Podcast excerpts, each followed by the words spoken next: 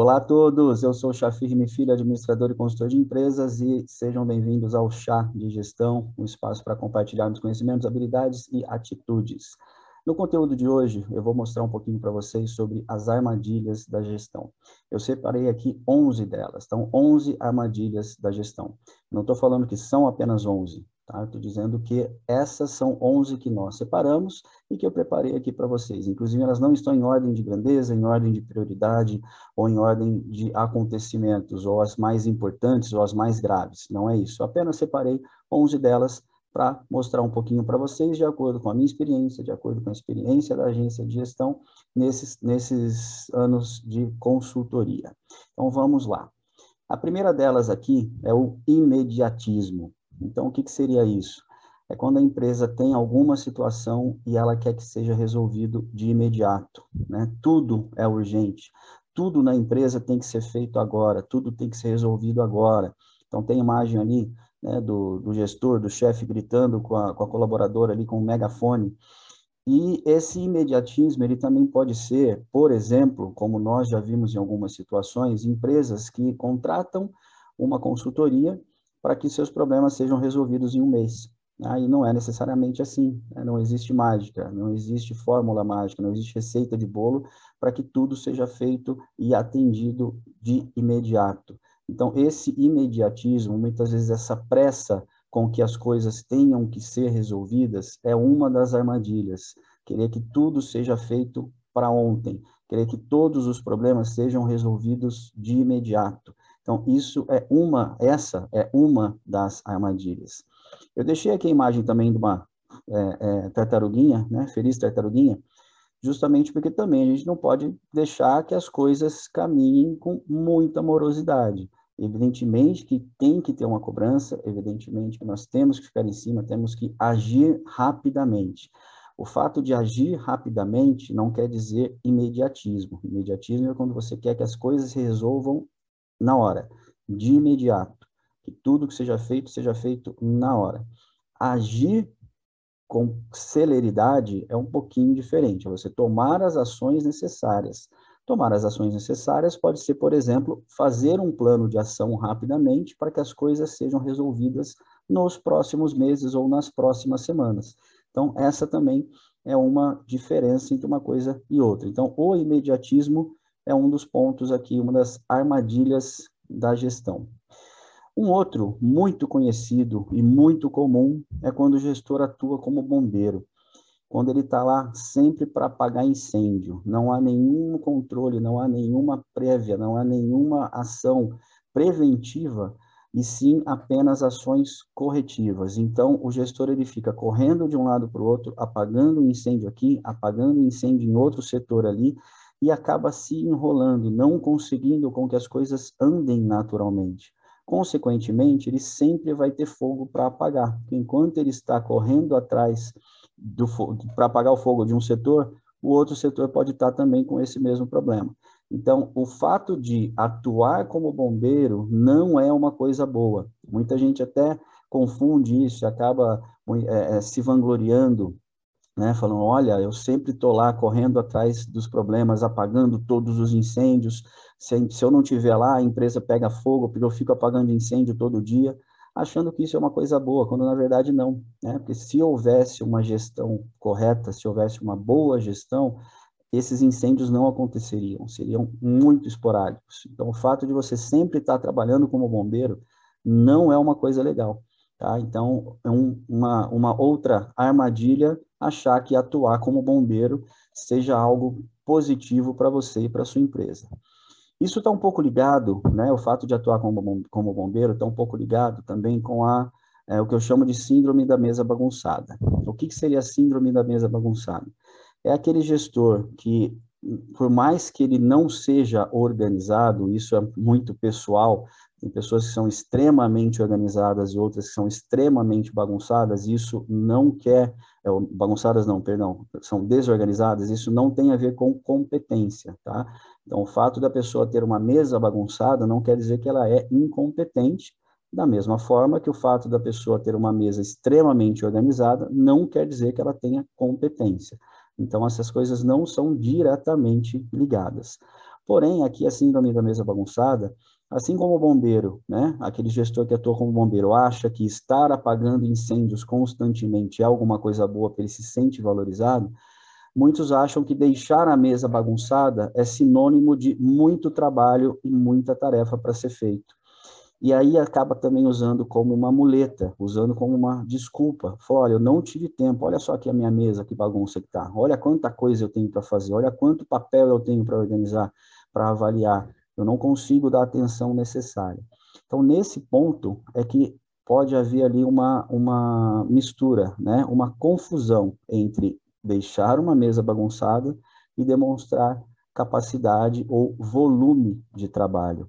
Isso também é uma armadilha, porque isso vai passando para os outros colaboradores. Você vai criando, muitas vezes, uma, uma cultura, você vai criando um clima de que se você tem muita coisa para fazer, você tem que deixar a sua mesa bagunçada, consequentemente você vai deixar, deixando a sua mesa bagunçada, você vai continuar tendo muita coisa para fazer e tudo vira uma bagunça. Aí volta na, na questão do bombeiro, correndo atrás sempre para estar tá simplesmente apagando incêndios e não fazendo uma gestão como deveria ser feito. Um outro ponto também muito comum, infelizmente muito comum, que também é uma outra armadilha da gestão, é quando o gestor ele não consegue sair do operacional para olhar para um gerenciamento estratégico. Então ele está lá, ele está carregando a, a, as caixas, ele está pilotando a empilhadeira, ele está com a mão na massa o tempo todo, ele não consegue sair desse operacional, porque ele saindo do operacional, ele vai conseguir ter um olhar estratégico muito melhor. Ele vai ter um foco na gestão estratégica, que é o papel dele. É isso que o gestor ele tem que fazer. Evidentemente, ele tem que ter o conhecimento da operação, ele tem que saber o que acontece na operação, não necessariamente ser o melhor daquela função, ele tem que necessariamente saber quais são as etapas, o que vem antes do que, quem é o melhor para fazer o que. Esse é o papel principal do gestor, esse olhar estratégico, pensar lá na frente, vamos fazer um cronograma, vamos melhorar, vamos fazer um 5W2H aqui, um plano de ação, eu já falei aqui em outros conteúdos do chá de gestão também, sobre o, sobre o plano de ação do modelo 5W2H, vamos colocar esse plano de ação para funcionar, vamos ver o que, que a gente pode fazer para melhorar a equipe, para melhorar as vendas, para melhorar o clima, enfim. Tudo isso envolve esse planejamento, esse gerenciamento voltado para o estratégico. Para isso, tem que sair do operacional. Tem, além de um outro conteúdo nesse modelo sobre a, a, o 5W2H, como eu falei, tem um bate-papo muito legal com a, com a Camila Lorenz, que é a, a, a, dona, né, diretora do, da agência de gestão, e que a gente fala bastante sobre isso, sobre esse, essa importância do, do gestor ele sair do operacional e essa dificuldade também que muitos têm de sair do operacional e ter uma visão mais estratégica. Então, vale a pena também conferir, para quem não viu ainda, vale a pena conferir esse conteúdo com a Camila Lorenz.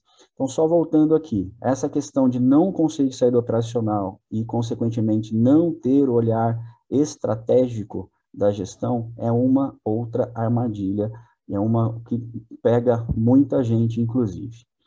Essa outra aqui, que eu coloquei, que é não validar a causa raiz. É, existem várias maneiras da gente buscar um problema, uma, uma raiz de um problema, né? causa raiz de um problema, melhor dizendo. É, também temos aqui no, no chá de gestão conteúdo sobre é, ferramentas da qualidade, que eu falo também um pouquinho sobre isso, sobre causa raiz, como buscar as causas raízes de, de alguma situação, algumas técnicas de Chicago, cinco porquês, enfim, várias, várias é, opções ali para que a gente busque a causa raiz. Só que um ponto aqui, uma armadilha, ela é a não validação dessa causa raiz.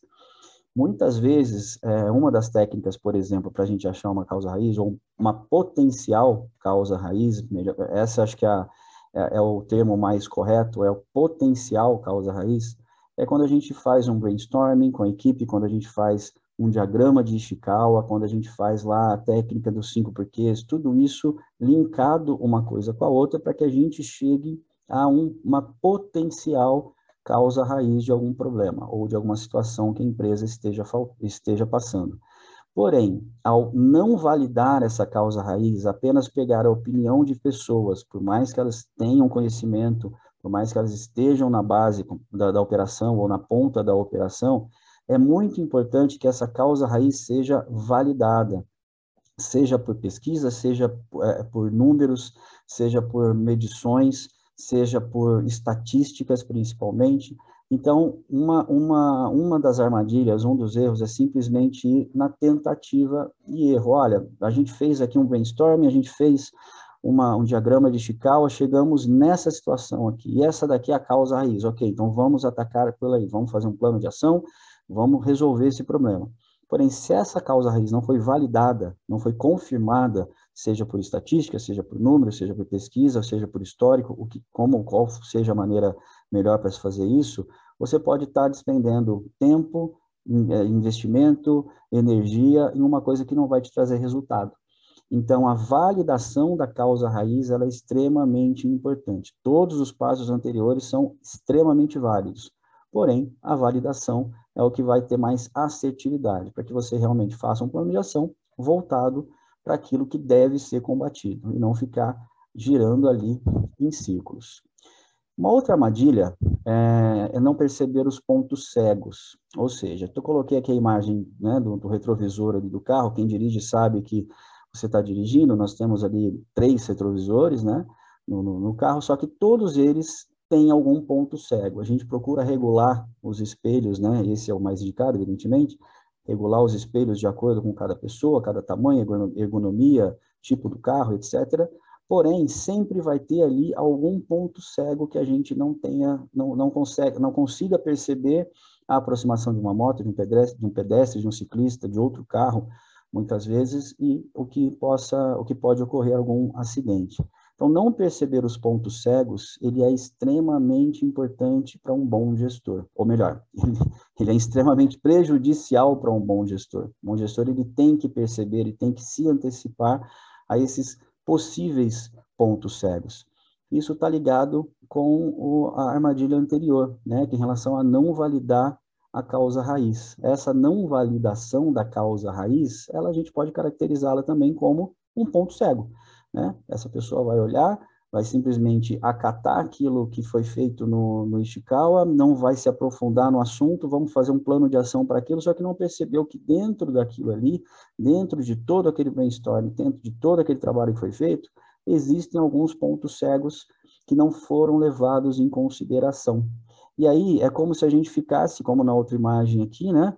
andando por uma floresta escura. Você não sabe o que tem pela frente, você não sabe onde tem árvore, onde tem galho, onde pode ter um, um, uma, uma, um rio, uma poça d'água, né? uma, um lamaçal, um, um animal, uma armadilha literal, né? uma armadilha de urso ali que, vai, que possa te pegar.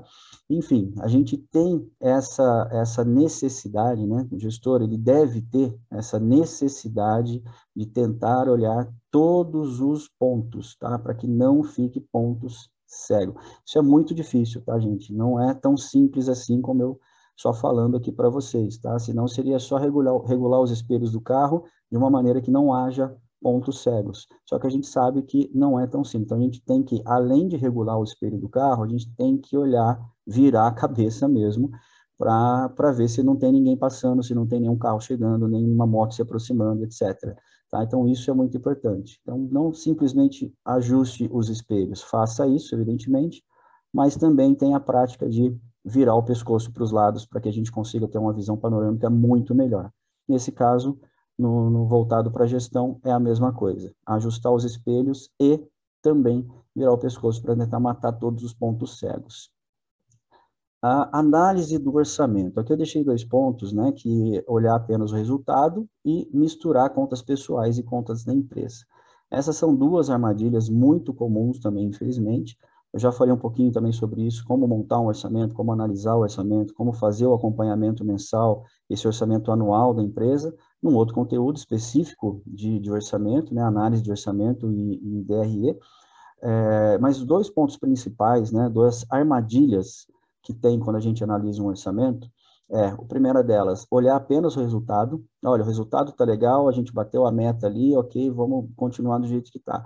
sem olhar as contas individuais. Pode ter alguma coisa ali no meio que está maquiando, né, no bom sentido, ou está alterando aquele resultado, tanto para mais quanto para menos, de uma maneira que não é normal.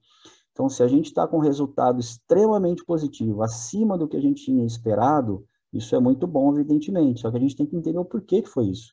Por que, que teve um resultado muito acima? Não simplesmente ficar feliz porque teve um resultado acima, mas vamos ver o porquê que teve um resultado muito acima. Foi porque algumas contas foram antecipadas do mês seguinte, foram adiadas desse mês para o mês seguinte, enfim, algumas receitas né, foram antecipadas do mês seguinte.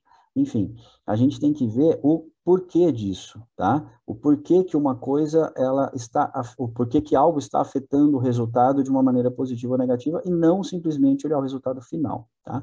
E a outra, ainda ligado ao, ao orçamento, é a questão de misturar as contas pessoais e as contas da empresa. Essa é uma outra armadilha muito prejudicial e que, infelizmente, para empresas, principalmente familiares e empresas né, pequenas, elas acabam acontecendo. Só que é um erro muito grave, justamente porque você acaba bagunçando o seu orçamento, você acaba misturando as contas, fazendo isso, né? misturando as contas da empresa com as contas pessoais, você nunca vai ter quanto realmente a sua empresa está tendo de lucro, está tendo de prejuízo, qual que é a verdadeira operação da sua empresa, o que, que ela tem que possa te prejudicar, ou o que, que ela não tem que poderia te ajudar. Ou seja, essa análise do orçamento, ela tem que ser feita extrema, com, com extrema, é, é, com extremo detalhamento, tá? E o principal é separar as contas pessoais das contas da empresa efetivamente. É, uma, uma outra armadilha que eu coloquei aqui, isso é bem interessante, que é criar um produto para si mesmo, tá? O é, que, que, que eu quero dizer com isso?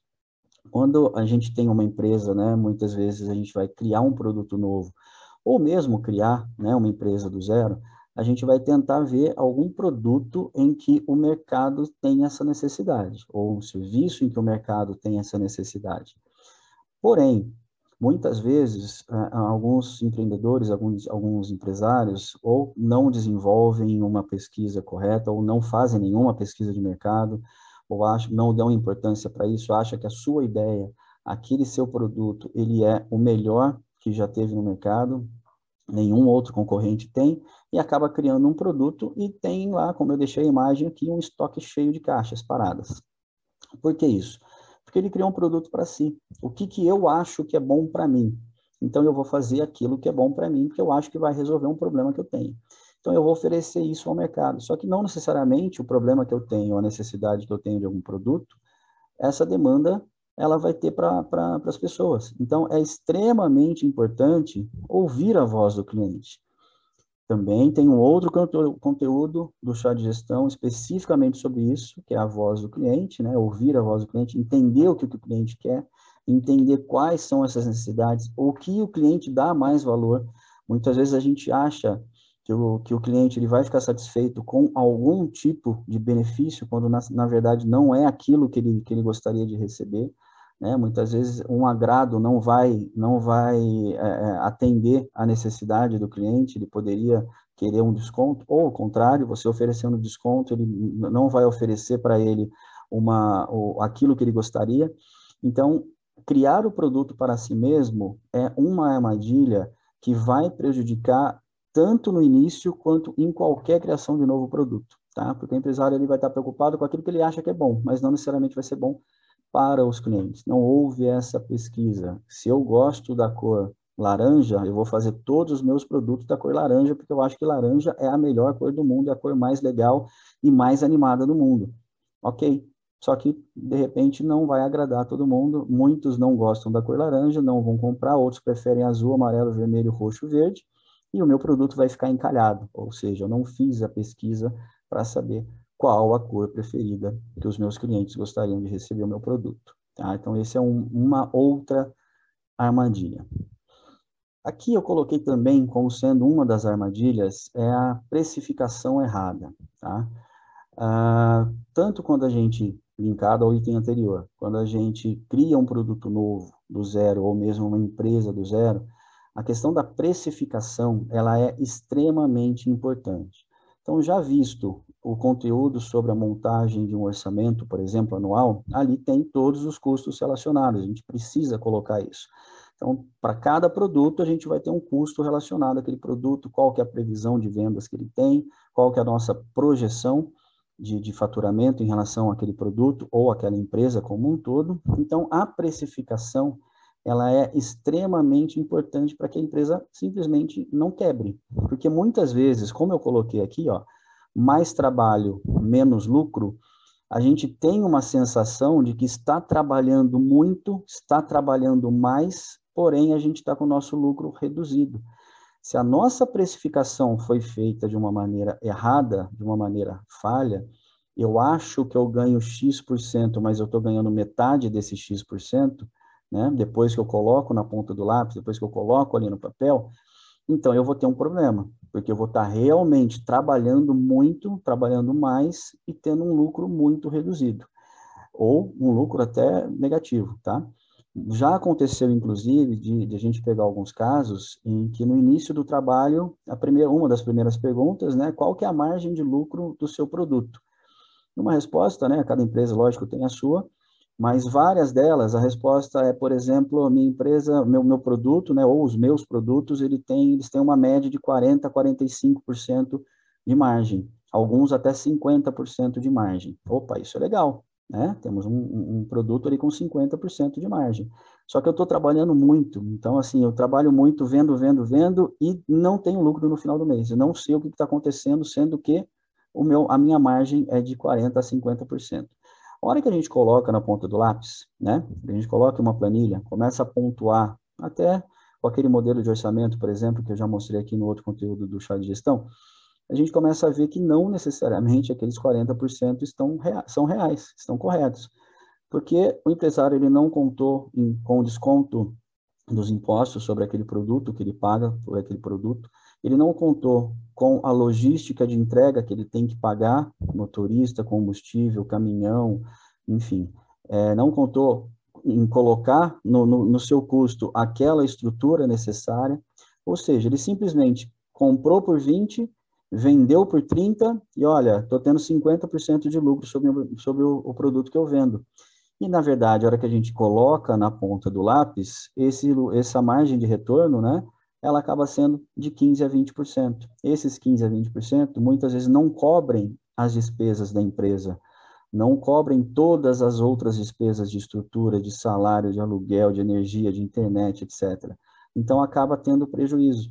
Quanto mais você vende, ao invés de você aumentar o seu lucro, você está aumentando o seu prejuízo, porque aquilo que você está vendendo não está pagando todos os seus custos.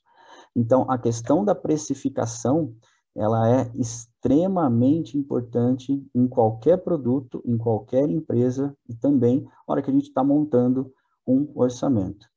Eu deixei aqui também é, destacado como produtos estratégicos, tá?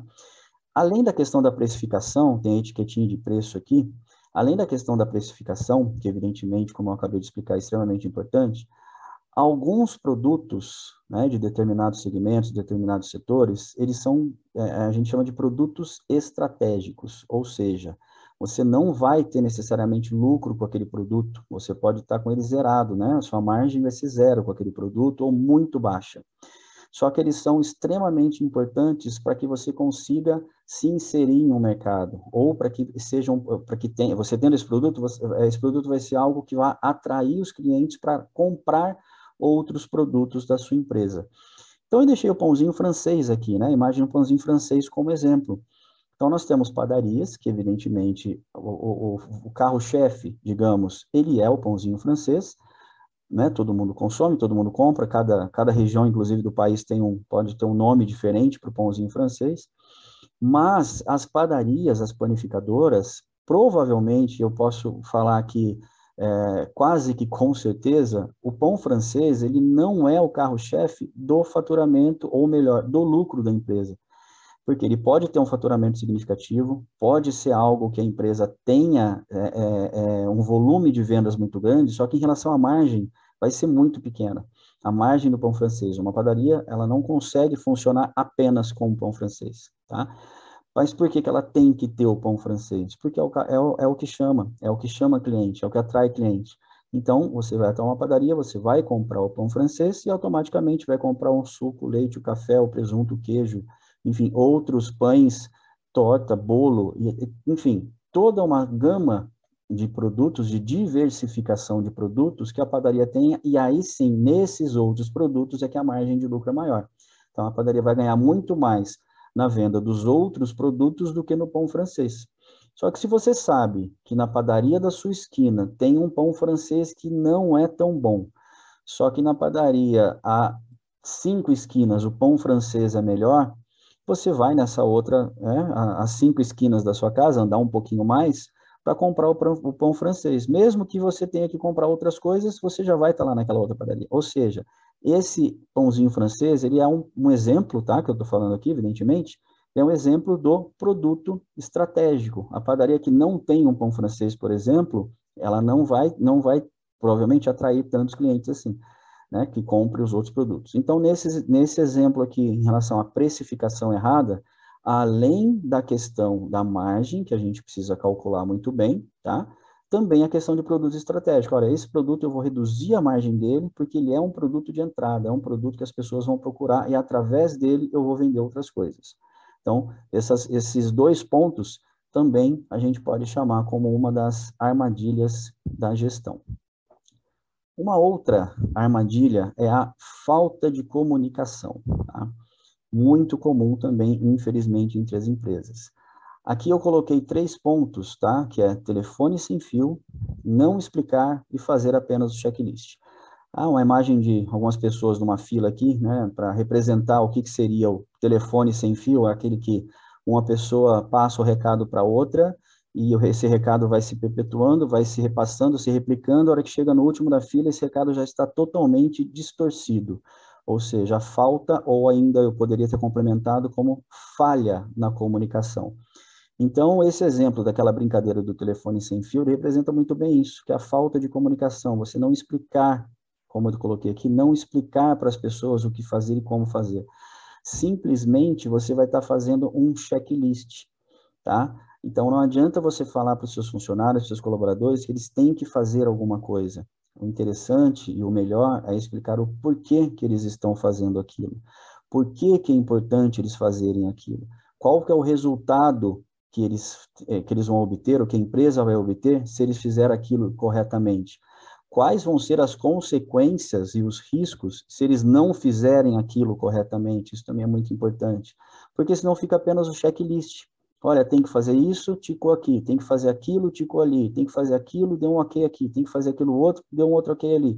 Fica aquele checklist do que tem que fazer sem essa explicação. Então, a questão da comunicação dos porquês é muito importante. E esse telefone sem fio, para não gerar esse telefone sem fio, para não gerar especulações, para não gerar aquela fofoquinha, é melhor que você já faça essa comunicação no início com todas as pessoas e com, explicando todos os porquês, tá? Justamente para não deixar que esse telefone sem fio se perpetue, para que você não deixe de explicar o que está acontecendo ou o que vai acontecer e não caia na armadilha de fazer apenas o checklist, não dando a comunicação correta para todo mundo. Então, a falta de comunicação é um outra, uma outra armadilha da gestão. E aqui na última armadilha da gestão, eu coloquei aqui a comunicação, tá? Ou melhor, desculpa, a acomodação. Comunicação foi o item anterior. Eu coloquei aqui a acomodação, tá? Então tem lá o, o, o rapaz deitadão no sofá lendo um livro e também aquele, aquele apelido carinhoso que é a Síndrome de Gabriela, com a imagem aqui da, da, da Gabriela original, né, da Sônia Braga. Por que isso? Acomodação, é, naquele exemplo que eu falei em relação ao orçamento, por exemplo, você viu lá, oh, eu faturei mais esse mês do que o previsto, ok, então vamos deixar a empresa do jeito que está, não vamos mexer em nada, vamos ficar aqui acomodados esperando que as coisas andem naturalmente. E aí é o erro, né? Essa acomodação de não se mexer, não ir atrás, não olhar linha a linha do orçamento, não ir atrás do, da, da causa raiz, não fazer a validação dessa causa raiz, ela pode deixar com que essa acomodação torne a empresa muito mais morosa e muito mais negativa no sentido financeiro, no sentido de resultados, tá? Por que síndrome de Gabriela, né? Aquela música da, da, da da, do filme, enfim, da história da Gabriela, né, do, do que é, eu nasci assim, eu cresci assim, eu sou sempre assim, você sempre assim, ou seja, a resistência de qualquer mudança, tá? É, evidentemente que eu não vou cantar a música da Gabriela aqui, porque eu não me atreveria a isso, mas essa resistência a qualquer mudança, de falar, olha, eu nasci desse jeito, eu cresci desse jeito, né? eu nasci assim, eu cresci assim, você sempre assim, enfim, a empresa sempre foi desse jeito, faz 50 anos que a empresa é assim, essa empresa era do meu avô, que passou para o meu pai, que agora está comigo, e ela sempre trabalhou desse jeito, a gente nunca precisou fazer algo diferente, porém, as coisas mudam, né? As coisas, o mundo evolui, a gente tem que estar tá acompanhando. Então, essa acomodação ligado à síndrome de Gabriela, que é aquela resistência né, que muitos empresários têm, muitos gestores têm de algo novo, de querer mudar ou de querer fazer algo diferente para não deixar que, que a acomodação tome conta da empresa, essa é uma outra das 11 armadilhas que eu separei aqui.